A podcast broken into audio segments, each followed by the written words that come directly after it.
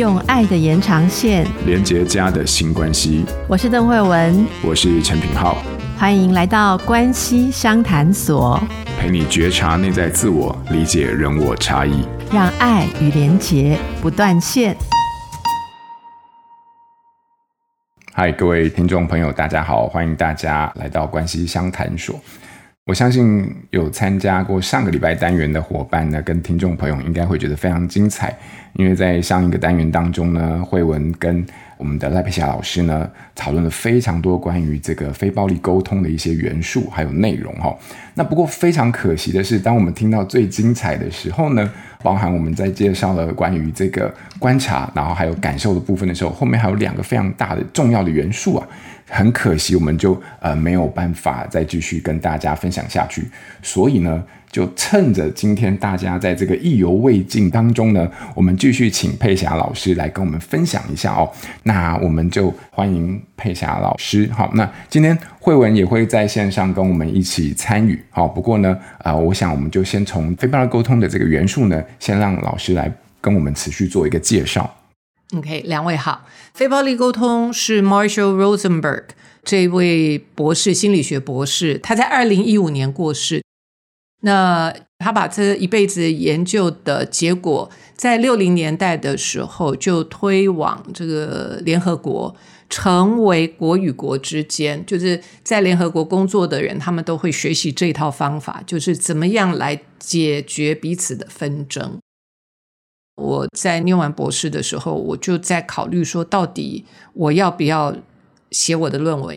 但是就是因为我看的 Marshall Rosenberg 他的一个视频之后，我就决定再花两三年的时间把我的论文写完，因为我觉得他可以用这样的方式来解决国与国之间的问题。这件事情从我以前早期是学心理学，我们知道说，对于人跟人之间，或者是静心啦。自我成长啦，这些我们都觉得是处理自己跟自家人呐、我跟我的职场上的伙伴的一个关系。那当我想到，就说原来心理学这套东西可以去解决国与国之间关系的时候，我就更好奇了。所以当我在学这一套非暴力沟通的这四个模式的时候，我不会只是来看它跟我们家人的关系，我甚至于会把它看到当一个 negotiation，一个 mediation。那呃，我们可以怎么样做来用这一个方法来发挥它最大的功能啊？所以我就单单就从这四个基础上再往上堆叠。那来到这个四个基础，第一个观察。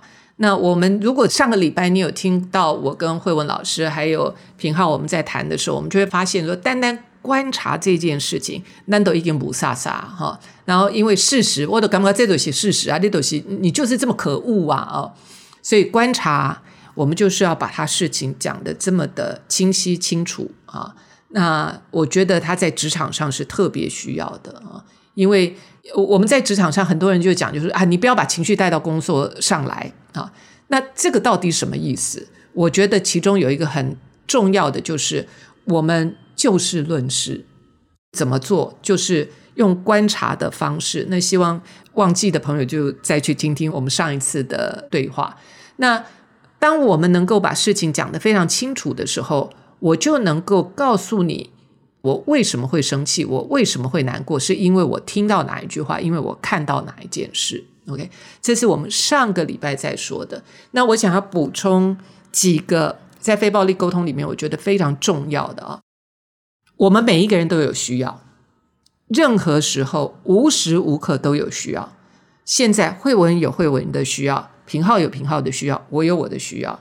那在录制我们这个节目的人，他也有他的需要。此刻我们的需要都不一样啊，就是每一分每一秒的需要都不一样。像刚才三十分钟之前，我的需要可能是休息；现在我的需要是专注，我的需要是沟通。我的需要是连接，我现在的需要是清晰啊，所以当我的需要获得满足，我就会很开心，我就会很 happy 啊，因为我的需要获得满足了，我就很开心。所以我如果开心的话，我需要做什么？其实我只要感谢所有的一切，感谢参与的人就可以了，因为我的需要获得满足。ok 那如果我的获我的需要没有获得满足的时候，我就会生气，我就会懊恼，我就会不爽，我就会改丢，我就会我就会抱怨。所以事实上，我们就是一个关键，就是我有一个需要，这个需要有没有获得满足？只要我这个需要获得满足，我就开心；需要没有获得满足，我就生气，就这么简单。那既然有分这两边。那当我的需要获得满足的时候，我需要表现的就是谢谢。有一些人会觉得说，我给你的更好啊，但是问题是对方没有要更好。比方说，我昨天在我的课堂上用一个例子，就是说，学员今天缴学费来学，他想要了解非暴力沟通，结果他一来，我觉得。我想唱歌给你们听，我就唱了一天的歌，那对方可能就会生气，他因为他的需要没有获得满足，那我就会想说，别人要找我唱歌，十万块我都还不一定唱这么多呢，你在不高兴什么？我都给你这么多了，所以为什么会有这样的冲突？是因为对方有对方的需要，那他的需要有没有在这个情境当中获得满足，而决定他开不开心？那如果另外有一个学员是他就是希望来上课的过程，如果赖佩霞唱两句歌，我就很开心了，他可能就会觉得很开心。我唱了一天的歌，所以我刚刚要讲的是说，我们每一个人的内在都有不同的需要。如果说我今天跟男朋友吵架了，他说要分手，我今天痛哭流涕。那如果是昨天我刚好认识一个猛男，然后他对我献殷勤。然后又告诉我说他有多喜欢我，那今天我这个男朋友告诉我要分手，我就会很开心啊。所以重点是在于我的需要是什么。那这一点，我觉得是所有在非暴力沟通里面，我认为是最重要之一，就是我们要先了解我的需要是什么。我的需要获得满足，我就开心；我的需要没有获得满足，我就生气。所以。我如果获得满足的时候，我就感谢；我没有获得满足的时候，我就必须要提出请求。为什么要提出请求？因为提出请求来让对方知道我哪一个需要没有获得满足，然后请你跟我一起合作。因为你一旦能够帮助我。呃，需要获得满足的时候，我就会很开心。当我很开心的时候，你的日子也会很好过。所以我刚刚用很简短的方式，把这个需要跟提出请求，整个用可能不是你们期待的方式，但是我把它整个说出来、讲出来之后，就会知道为什么需要跟提出请求，其实相对于前面呃观察感受，我们。上一次听的时候，我们会觉得这两个很重要，但事实上，这后面这两个更重要，更更更重要。因为每一个人，如果我可以满足我自己的需要，那我就会很开心。这件事情，我再用另外一个例子讲，就是我先生，因为他非常优秀，所以以前我要跟他讲我这些身心灵的东西的时候，他就觉得说。谁会去花那么多钱去上这种课啊？啊，所以我只要开个头，他后面就会把话语权拿去，因为他真的很优秀，他又什么都懂。所以每一次我开个头，后面他就会滔滔不绝。所以在我跟他的相处上，我有一个部分的需要没有获得满足，就是去分享我的 knowledge，在他身上我得不到。我当然可以跟他杠，我说你就是这样，你为什么不听我说？这是一种方法啊，大多数的人可能会是这种方法。那我采用另外一种方法，是我很清楚我的需要，我的需要是分享，因此赖佩霞就开始去开课，去把我所有学到的东西去跟别人分享，于是我就很开心了。这个的差别就是，我知道我内在有一个分享的需要，我不一定要从你身上获得，你身上我获得不到，但是这个需要我可以在其他的方面获得。我刚刚讲的是一个很简单的例子，但是这就是为什么了解自己需要的重要。因为一旦我了解我自己需要的重要的时候，我就不会一直期盼这个人或某一个特定的人要来满足我的需要。那我另外的策略，我如果希望我先生改变的话，那我就会告诉他，当我在说哪一句话的时候，你就把话接过去了。那我有一点错愕，那需要也是重视，需要就是我很重视什么，我认为很有价值是什么，就是我会告诉他，因为我很重视跟你分享我的 knowledge，它不一定是对的，但是讲给你听，对我来讲是很重要的事情啊。那我可不可以麻烦你十分钟的时间，你就坐着听我说？OK，所以我就会提出一个解决方案给对方。通常以我的经验，当我用这样的方式提出请求的时候，对方再怎么样，他都会给我那十分钟。他可能会如坐针毡，但是那不是重点。重点是我已经提出了我的请求，那我也希望他能够符合我的期待。所以慢慢慢慢一步一步来。那我刚刚在讲的就是说，对于我先生来说，他就会知道你今天不爽我，好。那你也告诉我有一个方法，那我就来试试看吧。啊，就是我来就按照你要的方式，然后我就符合你的期待。我不一定心甘情愿。刚开始的时候，因为对方也还没有学会，所以他可能不是很开心。但是沟通就是这样。然后非暴力沟通的目的在于沟通，不是在于命令。因为很多的人会到最后之后就会说。老师，我都讲了四个，我也提出请求，但是对方他却依然故我。那我说很好啊，因为你是提出请求，你不是提出命令啊。你如果如果我提出请求，对方拒绝，我就很生气的话，那表示我根本不是在提出请求，我是在命令。那你放心，一旦你命令，对方一定不会顺服的。所以刚才我大概很简短的。尽可能的把这个四个非暴力沟通的来龙去脉跟目的跟它的重要性做了一个解说，所以品浩只问了一句话，我就都没有停的把它说完了。我刚刚其实，在听的时候，其实蛮入迷的，因为非常立体的把我自己在沟通里面的经验带到大概就是在这四个元素当中的一个呼应。好，那我想我相信应该蛮多。听众朋友，其实现在在听的时候，可能也有一些很多的经验浮现出来，可能也在思索着，我们在非暴力沟通当中，这个观察、感受、需要跟请求，我们可以如何的把它落实在一个具体的情境当中。那在这边刚好，我们就是有一些听众朋友啊，他们在许愿池里面提供了一些他们自己的一些困扰。那我想佩霞老师很难得也在这样的机会里面，我们来看看可不可以帮大家来做一些从这个非暴力沟通的这个角度里面，我们来看看可以怎么理解，然后可以怎么样子去提供一些思考的方向，尤其是在跟沟通有关的哈。我整理了一下，我像有一个听友叫青燕，对不对？哦，你的孩子是一个心思蛮敏感的小孩，学校老师啊或安亲班老师对于考试成绩不理想，有时候就会讲出一些蛮。就是令孩子伤心的一些话，可是我们身为呃在陪伴的这个过程当中，怎么样能够在这种孩子面对的困境之下，给他一些鼓励或者是回应？那像这两个东西，你可以发现，我们其实很多时候在沟通里面有一个环节，就是我们希望能够支持对方，然后能够提供一些安慰。那像这样的一个情境啊，就是不知道佩霞老师，我们在非暴力沟通里面，你大概会怎么思考？然后你大概会有一些什么样子的你的一些做法，然后能够提供给大家一些建议。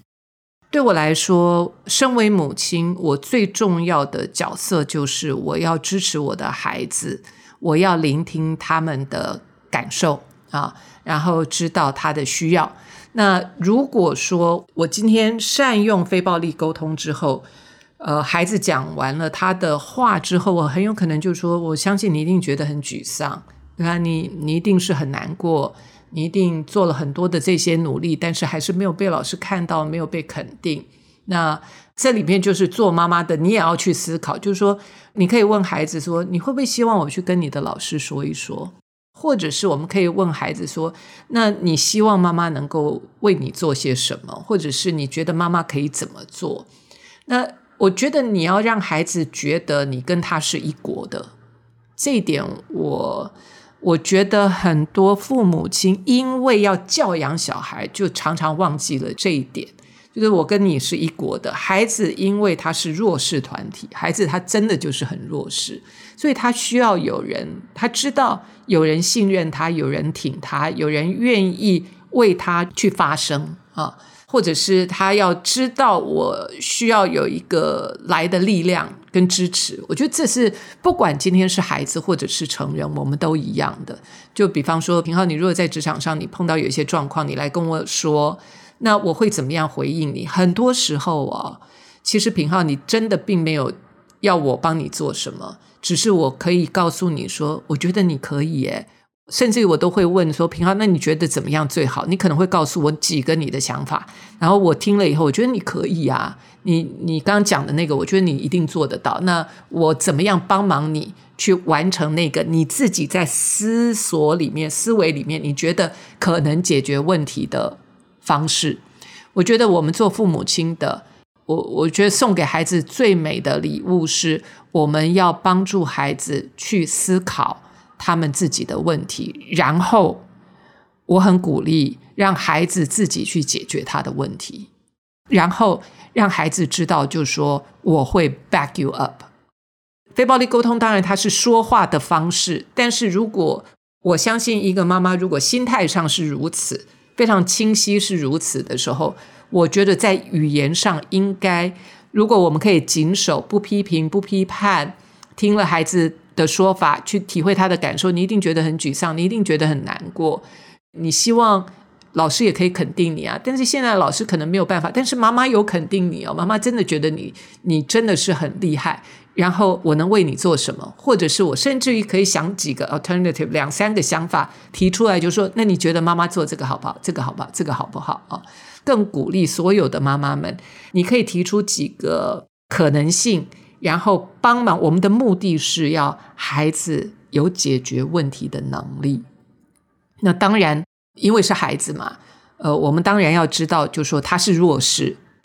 他如果真的学校老师太过分的话，我觉得我们也可以用非暴力沟通的方法去跟学校去做沟通，这个都是。但是其实老师也没有学非暴力沟通的，那我们就从自己身上开始教我们的孩子一些。可能的解决之道，因为我觉得这太重要，而不是我们去替孩子解决他的问题。嗯嗯嗯，非常清晰啊！因为我刚才在听佩霞老师在分享的时候，你就会发现，其实我们虽然孩子可能遇到他生活当中的一些挫折，可是在家里面，这是一个如何能够让孩子放心跟父母自在的相处里面有一个很重要的环节，其实就是。从保持一个对于感受孩子的感受这件事情好奇的角度，那不管他可能是挫折，可能他可能有他自己的很多生活中的困境，可是我们从这个感受的好奇着手的时候，就会开启后面一些对话的空间。那这个时候也在帮孩子去做对于他的需求的一些厘清。好，所以说你看，像佩祥老师刚才提出，所以我可以帮你做些什么？这个前提其实也在帮孩子自己去建立起他对于自己内心需要的这样的一个理解。那这其实就是一个非暴力沟通里面非常重要的这些元素的一个融合的一个实作。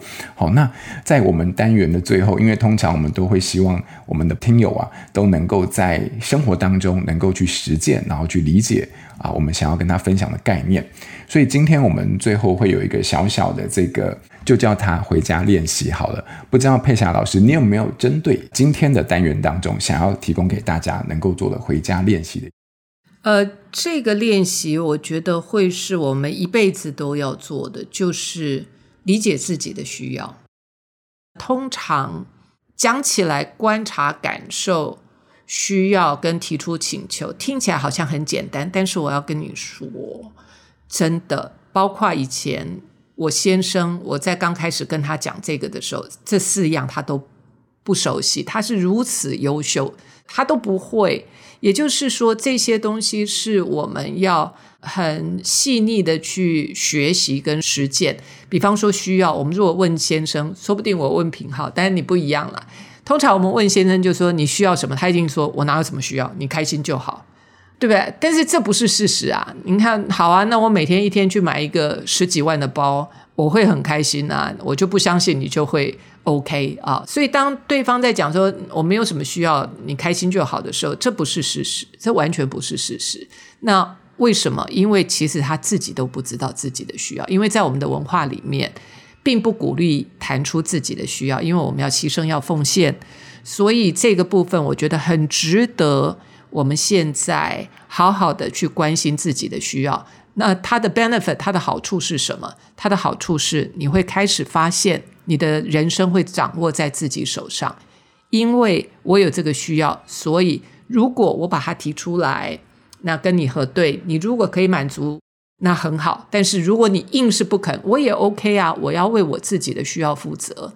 就像我我会讲，我会去用别的方式来满足我自己的需要。所以这样也会把对方的压力放开，因为通常我们都会觉得我的需要要你来填满我，那对方会有很大的压力。